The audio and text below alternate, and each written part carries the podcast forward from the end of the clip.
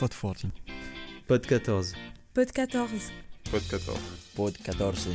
Pod 14. Pod 14. You're listening to Pod 14 Green's Yellow podcast to impulse positive change. Hi everyone, welcome to Pod 14 Studio. I'm Alexandra Manai, the M&A and CSR Director of Green Yellow, and I'm here with Roman Vieira, who coordinates CSR missions with me. How are you, Roman? Hello, Alexandra. I'm very well, thank you. I feel full of energy with the new year starting, and I'm ready for the subject of our third podcast how to make good resolution to reduce our carbon footprint. I really like your idea of replacing the sugar free or alcohol free diet with a carbon free diet. But in concrete terms, how do you plan to do it? I took advantage of the holidays to assess my carbon emissions for the year 2020. I use a calculator I find on the internet, which asks me to fill a number of details such as my travels and mode of transport, my daily diet, my shopping and leisure habits, and also my accommodation. Even though in 2020 I went out and traveled much less, my carbon footprint was still 7 tons of CO2. Well, listen, 7 is really a good performance compared to the average of 11 tons of the French in 2019.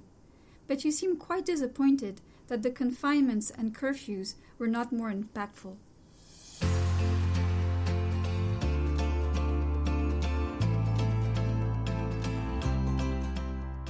It's true that, like Roman, I find that the impact of COVID has not been so great in view of the deprivations we are experiencing. In France, the Global Carbon Project estimates that these health precautionary measures will have led to 9 to 15% reduction in emissions compared to 2019. And in the world, it would be around 7%. But why are we so interested in carbon emissions? At the end of the 18th century, the level of CO2 in the atmosphere was 278 parts per million. And at the beginning of 2021, the British National Meteorological Service announces that next spring it should exceed 417 parts per million, thus reaching the emblematic threshold of more than 50% compared to the pre industrial era. In fact, since 1750, this concentration has been growing steadily and rapidly. It is well known that the increase of, in greenhouse gases, particularly carbon, methane, and nitrous oxide, contributes directly to a rise in air temperature. However, in order for average global warming to be on a trajectory of between 1.5 and 2 percent, a UN report published at the end of 2020 indicated that by 2030 we would have to return to a concentration equivalent to that of the 18th century. This is a decrease of between 4 and 5 percent each year until 2030, roughly the equivalent of one COVID impact per year. To better understand these notions of a global carbon trajectory, we went to talk to an expert on the subject.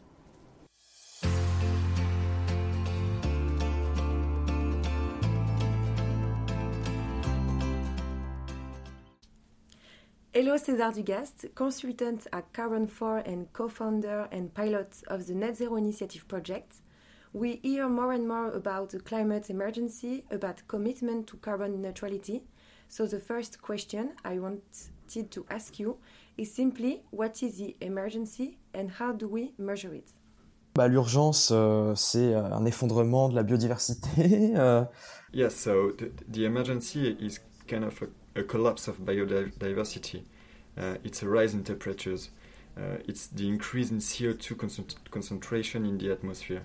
Uh, it's the acidification of the oceans. So, in, in order to, to measure it, we can use a lot of different indicators. But mainly for the climate, uh, we, we, we measure the, the quantity of CO2 emitted each year into, into the atmosphere. Um, it's also, a, as a result, um, the, the global concentration of CO2 in the atmosphere. There is both the flow, that's to say the what we emit each year, and the stock. Uh, it's what uh, has been poured into the atmosphere since the beginning of the industrial era. Um, and so, to, to measure the emergency, we can measure it in terms of, in terms of time already. In 30 years, we need to achieve global carbon neutrality. That's to say, to emit only what our carbon sinks can sequester each year. A carbon sink uh, is something that will sequester and store carbon. It, it will um, absorb CO2 from the atmosphere and keep it away from the atmosphere in a container, such as the forest or the soil. And also, for, for this emergency, we can reason in terms of time, that is 30 years, but also in what we call carbon budgets. By carbon budgets, I mean how much CO2 we are still allowed to emit if we don't want to overheat the planet. The atmosphere, it's like a, a giant bathtub that's filled up with water. The water is the CO2 stored in the atmosphere and with the tap wide open. It is our emission tap. So that's what I was saying earlier about flow and storage. We have an emission tap that is wide open, which pours a lot of water, a lot of CO2 in, into the atmosphere. And to prevent the bathtub from overflowing, that's to say, to exceed 1.5 or 2 de- degrees objective, the tap must be turned off at all costs. So, of course, we can enlarge the plug, the bathtub siphon, that's the famous carbon sinks. But we know that these carbon sinks are in limited quantity, in, in limited supply. So you, you can't plant as many trees as, as you would like. So we have to reduce emissions massively. Okay, I understand the context better. So we are going to have to slowly turn off these carbon emission tapes. Is this not contradictory to the increase of the population on Earth and the growth of the undeveloped countries? Euh, je rappelle que sur cette planète, 10% euh, des Let me remind you that on this planet, 10% of the richest people emit 50% of the emissions. Conversely, the poorest 3.5 billion people emit only 10%. So the challenge is indeed in developed countries. We have to succeed in decarbonizing our economies. We, in Europe, the United States, and now China, since we consider that China is soon to be more of an emerging country than an industrialized country. And we have three main levers to do this. This has been known for a very long time. The first lever is what we call sobriety. That is to say, um, globally less consumption, less production, less travel. It's a kind of global belt tightening. It's paramount to success. Even the European Commission, which is not necessarily the most militant and radical body, um, very recently declared that economic growth cannot be reconciled with emissions reduction. At some point, it doesn't work anymore. So we must necessarily give up, rethink our relationship to growth, if we want to be able to achieve our climate objectives. This is the first lever. It's sobriety. Finally, it's kind of reinventing our lifestyle. The second lever is what we call energy efficiency. It's consuming less energy to do the activities that we will continue to do after a little layer of sobriety. For example, um, more efficient engines in, in the car we use, uh, better insulated houses so that we can continue to heat ourselves in the winter but using less energy to do so. And then there is a third layer that we call decarbonation. That's to say, decarbonating our sources of energy, the energy that we will continue to consume. We must use energy vectors that are not fossil fuels in order to prevent emitting CO2 during combustion. There is biomass, there are re renewable energies, such as wind or solar energy, there are geothermal energy, and others. And of course, there is hydraulic energy, which today represents the largest source of renewable energy in France and in the world. So make sure that the bath does not overflow. You have to turn down the tap, the emission tap, but also make sure that water, the CO2, is evacuated from the atmosphere every year under the effect of carbon sinks. And so, these are actions that must be carried out simultaneously, which are actions to protect and restore ecosystems. All right, fine. Thank you very much for all these very relevant levers. And so, as you say so well, the countries of Europe, including France and also China, must respect the commitments they have made to contribute to this trajectory of carbon neutrality by 2050. You have already given us some solution, but how exactly can the Carbon 4 Net Zero initiative help countries to reach this objective? Net Zero Initiative, ça a démarré en 2018. Um, the, Net Zero Initiative started in 2018 with Carbon 4 um, as a pilot and the help of two main types of players. Uh, on the one hand, you had companies that financed and supported the project so that we could think uh, calmly about the issue of carbon neutrality applied to companies, and which aims to ensure that uh, economic players and companies in particular understand that the issue of carbon neutrality is not something easy. And uh, in order to make our approach as uh, solid as possible, we have also set up a second main type of player, a scientific council made up of people from the academic, academic world, from NGOs, from the public authorities, but also someone from the carbon offsetting world. The aim was to really try to come up with a reference system that is as serious as possible, but also easy to implement for companies. And so I had one last question. It's a little more personal. How do you manage your carbon footprints? Ah, donc c'est intéressant. Hmm. Uh, interesting. Um, I, I, think that all of us we should uh, ask ourselves a double question. First, what, what am I doing at home with my eco gestures? And also, what am I doing outside my home as a citizen in the public space? That's a little bit more political, but how do I finally influence the institutions and uh, the technical, the social technical barriers that constrain part of our programs? personally, uh, I try not to eat uh, too much meat. Uh, also, I don't take the plant too much anymore. And uh, it's true that um, I admit that I'm lucky enough to live in Paris downtown. Uh, so I have access to a lot of public transport, to free bicycles and stuff.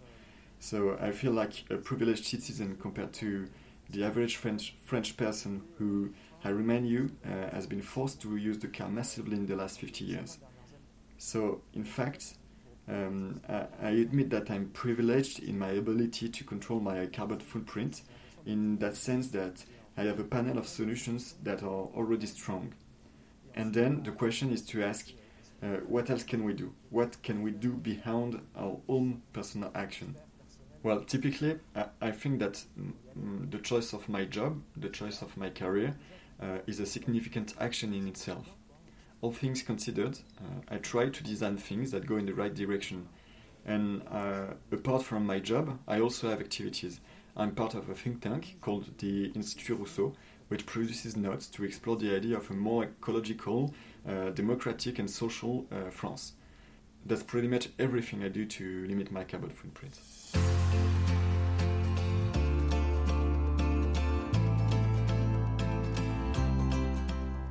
Well, it makes a lot of sense and somehow it worries me too. Yeah, I think it's a bit the idea behind this perspective to make people react and impulse change. César also gave us perspectives on how we can act at all levels. It's true, and you only have to look at what we do at Green Yellow to prove it. We are present in quite a few countries in rapidly developing areas such as Southeast Asia and Africa, and we help our customers consume less through our energy efficiency program and consume better by choosing solar energy that is much cleaner than what thermal power plants could provide.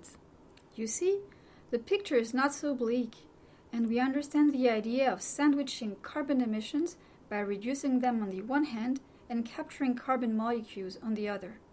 Precisely. For my little carbon footprint, I was wondering about the right way to offset it.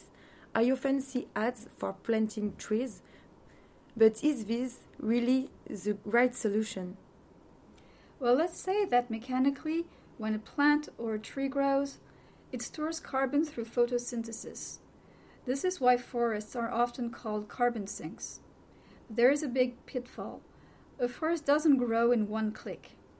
Even if we say that a tree absorbs 200 kilograms, or on average 20 kilograms of carbon per year, it's an average. During its first few years, it's only a few hundred grams. And that's counting the, without the hazards of nature, such as fires or storms, which will destroy everything and return the carbon to the atmosphere. I see, so I'd better choose my little tree carefully and keep a close eye on it. Yes, or trust a partner whose job it is. But before doing so, let's go into a little more detail about what's in the carbon footprint. Can you give us an idea of what constitutes the 11 tons of carbon of person in France? According to several organizations such as INSEE Carbon 4, our carbon footprint is divided into five large blocks. Transportation for nearly 3 tons, 2 tons of each is for car use, housing for 2 tons, mainly linked to the energy consumed, 2 tons for the purchase of various goods, technology, clothing, 2 tons for our food, half of which is related to meat and fish, and between 1 and 2 tons for the public services we use for health, education, safety. Well, this explains why your personal footprint was only 7 tons, as you hardly ever use a car, and your journeys in 2020 were only done by train. Exactly. So if I look at what I can do to reduce my footprint, I have through of a few ideas that should allow me to reach 5 tons of emissions. For example, eat red meat less often but enjoy it when I do. Sign up with Green Yellow to supply me with green electricity. Or getting into the habit of buying second-hand clothes and, for example, replacing my phone with a reconditioner one. Yeah, those are really great ideas. And indeed, many actions are in our hands, and we can now contribute to the collective effort to reduce our carbon emissions and offset what's left by buying carbon credits or sponsoring reforestation projects. We have presented some case to reduce carbon emission, so join us and take action for this new year. You can find us on Green Yellow website or on Green Yellow YouTube channel. Thank you for listening to Pod 14, Green Yellow podcast to impulse positive change.